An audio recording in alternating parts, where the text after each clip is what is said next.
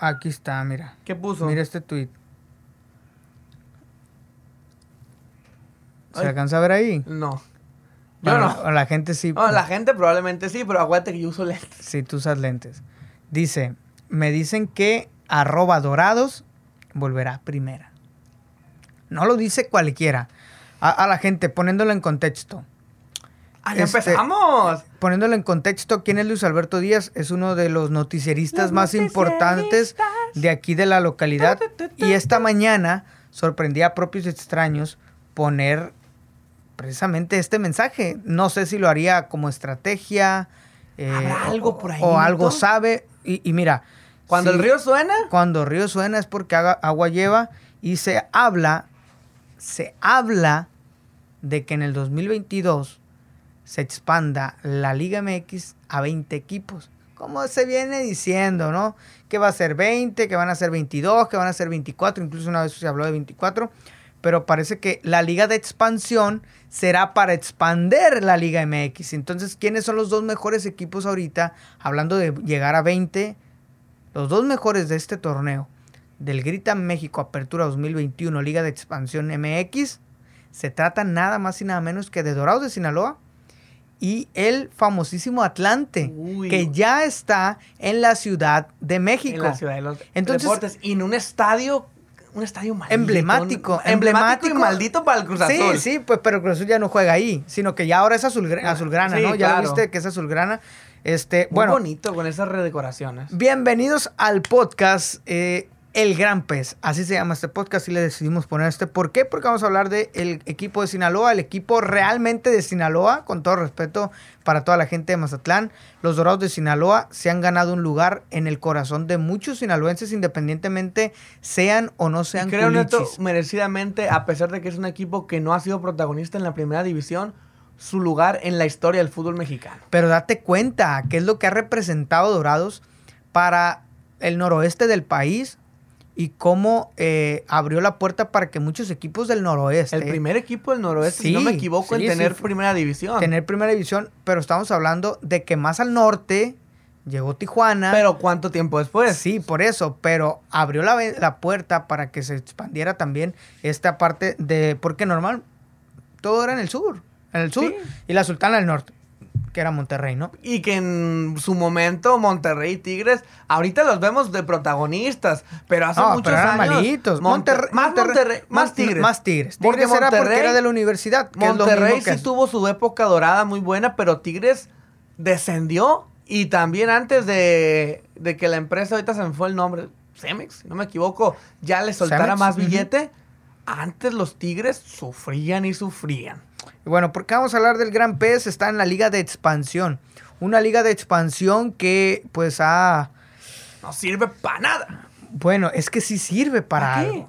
¿Por qué? Porque mire, hablando específicamente del equipo de Dorados de Sinaloa actualmente, se mantuvo invicto por 16 jornadas, Edgar. 16 jornadas se mantuvo invicto hasta el final, incluso ganó el último partido, pero fue ante la Jaiba Brava del Tampico 3 por 0 Esa cayó en jaiba casa. mordelona. Sí, esa La Jaiba terminó Brava. cayendo. Entonces, quería hablar del gran pez, o quiero hablar del gran pez, porque es el gran pez. O sea, cómo es cuando Dorados se ha enrachado, cuando Dorados se vuelve protagonista de su Que división. hace rato no veíamos un no mirábamos, así. no, ¿desde cuándo? Maradona. Desde Maradona. y eso O ya sea, son dos años. O sea, la gente que no, que no había escuchado de, de- de Dorados es porque de plano no le gusta el fútbol, ¿eh? Porque estuvo Diego Armando Maradona dirigiendo al equipo Que del Gran Pez. Neto, estuvo cuando- a nada de, de ascenderlos. Digo, a nada entre comillas porque llegó a dos finales. Claro. Perdió las dos finales ante el Atlético de San Luis. que Dorados en su momento, neto, y me atrevo a decirlo así sin pelos en la lengua, alcanzó un estatus internacional como lo tienen el Real Madrid, el Bayern Múnich, en su momento por la llegada de Diego Armando Solo por Maradona. eso. Solo por el rumor y ya después por la confirmación de la llegada del astro argentino al banquillo del equipo del Gran Pez. Me atrevo a Yo no decirlo estaba de acuerdo, ¿eh? sin temor a equivocarme. Yo era de los que no estaba de acuerdo y a Nadie. mí y a mí me tocó en Radio Sinaloa en el programa de Dorado, eh, Radio Dorados con Jair Rodríguez, me acuerdo claramente, Justo acababa de terminar de Porhits y me dice, estaba lloviendo, estaba cayendo un aguacero ese día y me dice Jair Rodríguez, oye, dice, no van a llegar los plebes, los que hacían Radio Dorados, yo con, normalmente colaboraba con ellos y me dice, ¿qué onda? ¿Me echas la mano? Simón, le digo, adelante. Y acabamos de estar César Buena y yo en The Porhits reventando la decisión de traer a Maradona. Entonces me toca entrar a Dorados y es otro universo. ¿Por qué? Porque estamos hablando del, del, programa del equipo. O sea, no puedes reventar y si vas a reventar tiene que ser con unos argumentos muy, muy que sólidos. puedas sostener al 100%. Entonces estoy ahí platicando con Jair y en un corte le marca a Kiki Escalante y le dice, oye, güey, es oficial, güey es oficial, viene Maradona. Oye, pero Paco Ramírez todavía, o sea, ni siquiera habían corrido a Paco Ramírez, que era el director técnico. Que, en ese momento Paco Ramírez, yo me acuerdo... estaba pasando un bache, ¿eh? No, yo, yo me acuerdo perfectamente cuando salió el rumor. Yo estaba sentado en, la, en el estadio viendo el Dorados Veracruz de la Copa MX, donde lo ganaron 1-0 y avanzaron a los octavos. Boletos que tú me diste, muchísimas gracias.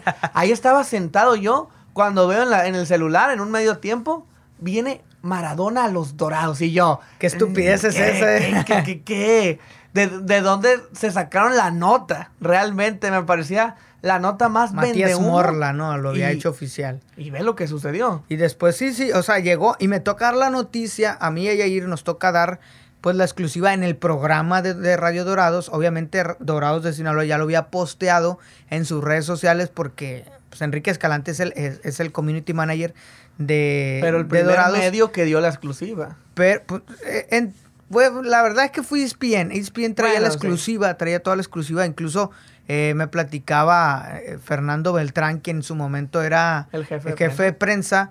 me dice, a mí me habló León Lecanda, dice, que es el de ESPN. Dice, oye, ¿cuándo, ¿cuándo presentan a Maradona? Esta es, una, esta es una anécdota que me platicó Fer Beltrán.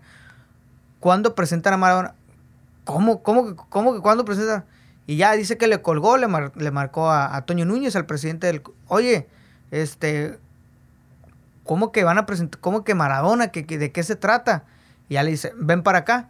Y ya lo prepara, le dice, te tienes que preparar porque va a ser algo mediáticamente que va a ser muy grande, va a ser mundial esta nota. Llegó hasta Alemania, Australia, Francia. ¿Por qué? Porque Toño ya sabía que era oficial. O sea, Toño era el, pues, presidente, del equipo, entonces él, él tenía que saber, ¿no? Entonces pues es una de las tantas historias que podemos hablar.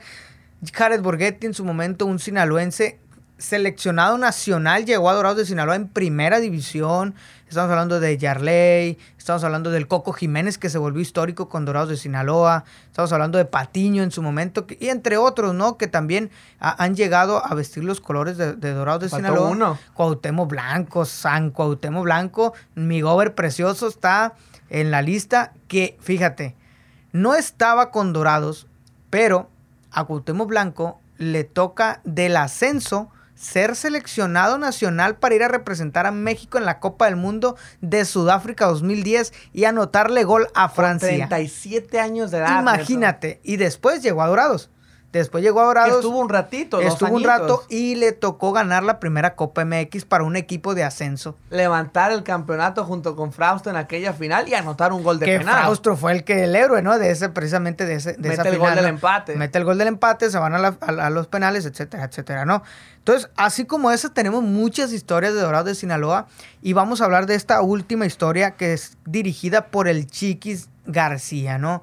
Qué tremendo plantel eh, terminó armando el Chiquis García con apenas algunos refuerzos, no fue totalidad. El Pupe López en la portería, un sinaloense, un culichi, un joven que está luchando y que merece más. ¿eh? Mira, que a lo mejor empezó a ser titular por la salida precipitada de Gaspar Servio en su momento, ¿te acuerdas? En su momento, claro. Pero que terminó respondiendo de gran manera, y tú lo dijiste, seleccionado nacional, fue a un Mundial Sub-20. Claro. Sí, le tocó ir a ese Mundial Sub-20 que nomás México no. Mm, pero pasó buenas noches. Sí. Dorado estuvo, representación internacional. Que estuvo Malagón, era Malagón y también era, ah, era jurado. Jurado, no. eran ellos tres, ¿no? Era Malagón, era el Pupe. E, es otro que está también con Dorado, pero no me acuerdo. Pero bueno, en, entonces. Era, creo. Estamos hablando de que está el Pupe. Eh, el Cachilugo, por ejemplo, le tocó con Maradona jugar pero ahorita no es titular. Sí. Le toca entrar de recambio. Estamos hablando de, de- en su momento. Que eh, creo que es el único que queda de la época de Maradona, si no me equivoco. Creo que sí. Pues el Pupe. El Pupe creo que también estaba ahí de, de- Bueno, sí, le tocó jugar varios partidos de Copa, es cierto. Entonces, eh, hablar de eso, ¿no? El, también eh, vamos a hablar de un Pablo Irizar. Llegó Betancourt, Jonathan Betancourt, Raúl. Zúñiga, que se Le volvió costó con- al inicio, ¿eh? que le le cos- costaba no, no, es que lo, de Raúl Zúñiga es, es muy criticable. Lo que yo decía es impresionante cómo Raúl Zúñiga tiene impresionante número de fallas porque tiene bastantes al, al marco. Pero llegó Jonathan Betancourt y Pablo Irizar y entre los dos le empezaron a surtir balones que se convirtió en campeón de goleo 12 tantos. después de cuántos años 2015 la última cuando vez. Nurse fue campeón de goleo en esta eh, ah, digo hablando en la división anterior que era la liga de ascenso Que sigue vigente, Nurse, ten- ¿eh? Nurse tenía 10 goles con 10 goles fue campeón de goleo en esta le tocó a Raúl Zúñiga ser el campeón de goleo 16 partidos jugados de 17 jornadas ¿por qué? porque hay un descanso Sí. ¿no? 11 victorias 4 empates y una derrota que fue ya lo habíamos dicho 41 puntos. 41 puntos. ¿Desde cuándo no se tenía 40, más de 40 puntos, Edgar? También hay, hay que ponerle. También hay que ponerle neto el tema de los 41 puntos. El factor de que se gana 4 de visitante. Ahí medio colocar eso, poner en contexto. Pero de todas maneras, aún si no existiera la regla de los 4 puntos de visitante, Sí. lo que estaría cosechando Dorados es impresionante. Porque deja tú Contexto. los puntos. Rápidamente, antes de que inicie el contexto: 34 goles a favor. 34. Contexto. Cuatro puntos, sí. El que gana de visita en el fútbol de la liga de expansión termina llevándose cuatro puntos. Algo que también para mí es mediocre. ¿Por qué? Tres puntos son tres puntos y punto. ¿Por qué? Porque Dorados, incluso que Atlante es su principal perseguidor, tiene 33 puntos, que es el segundo lugar. 8 de diferencia. Tiene nueve ganados, cuatro empates y tres derrotas. Si no hubiera sumado ninguno de a cuatro, tendríamos que sacar la cuenta. No nos vamos Sí, a poner a sacar y ahorita nos, nos tomaría un tiempo, la verdad. Entonces, a ver, eh, de entrada tendría nueve ganados, sería 3 por 9, 27. Ahí son 27 Sí. puntos. Súmale los 11 a, a Dorados. 3 por 9, 21. Ok. Soy muy malo para la matemática. ¿Quién? Ya, ¿Yo? Digo Yo, también. Por eso Vein- estudiamos comunicaciones. 21. Cuatro empates. Son cuatro puntos. Ujú. O sea, ya van 25. 25 y eso, eso tendría. Si no sumara de a 4, tendría Atlante 25. 11, 3 por 11, son 33 puntos. Más los Más cuatro los empates. cuatro empates son 35 puntos. Son números buenísimos. O sea, Buenísimos. pero estamos hablando de que tendría... te, te estaríamos hablando de la misma cantidad de puntos que el líder de la primera división. Así es. Entonces estamos hablando de un buen paso, pero tiene cuatro puntos y por eso hablamos de que histórico 41 puntos. Sí, pero ahora ganas de a cuatro en ciertas partes, Pero en cierta visita. hay ¿no? que darle su debida envergadura a Dorados porque por más que esté la, eso de los cuatro puntos, ¿Qué es envergadura? La- el- el- lo grande, lo jerárquico. importancia. La importancia, exacto. Al triunfo del equipo sinaloense. Porque hace cuánto no veíamos un Dorados tan espectacular, Neto, que jugara bien, que ganara sus partidos. Porque con, con el profe Cruz, con Patiño e incluso con el Chiques en la primera etapa que fue el Guardianes 2021, eran chispazos, dos o tres partidos jugados bien y otra vez venían los empates y las derrotas. Ahora Dorados tuvo no dos o tres partidos jugados bien. Se reforzó el Chiquis, que el Chiquis se quedó ante Tepatitlán, el que fue a la postre fue Sí. campeón de ese torneo. En penales. En penales, en el repechaje, que usted puede escuchar hablar del repechaje en el fútbol mexicano en el episodio que anterior. ese repechaje de la expansión estaba totalmente ahí sí desarmado, porque el primero directo a semifinales, del segundo al Sí, tercero era un, directo. totalmente un No, relajo, ¿no? Pero lo terminaron por, por hacer el ajuste. Entonces, este es uno de los mejores dorados en cuestión de resultados que me ha tocado vivir. De resultados. ¿Por qué? Porque ahí está, casi invicto, ¿no? Solamente por la penúltima Sí. fecha le tocó caer, pero iba con un muy buen paso. ¿Está Dorados de Sinaloa para meterse a la primera división? Esa es la pregunta de hoy. Mira, es que siempre que un equipo del ascenso su, bueno, cuando un equipo del ascenso subía era muy difícil que manteniera ese buen paso. Mantuviera. Mantuviera, exacto, se me quedó neto, mantuviera eh, ese buen paso. Solamente dos.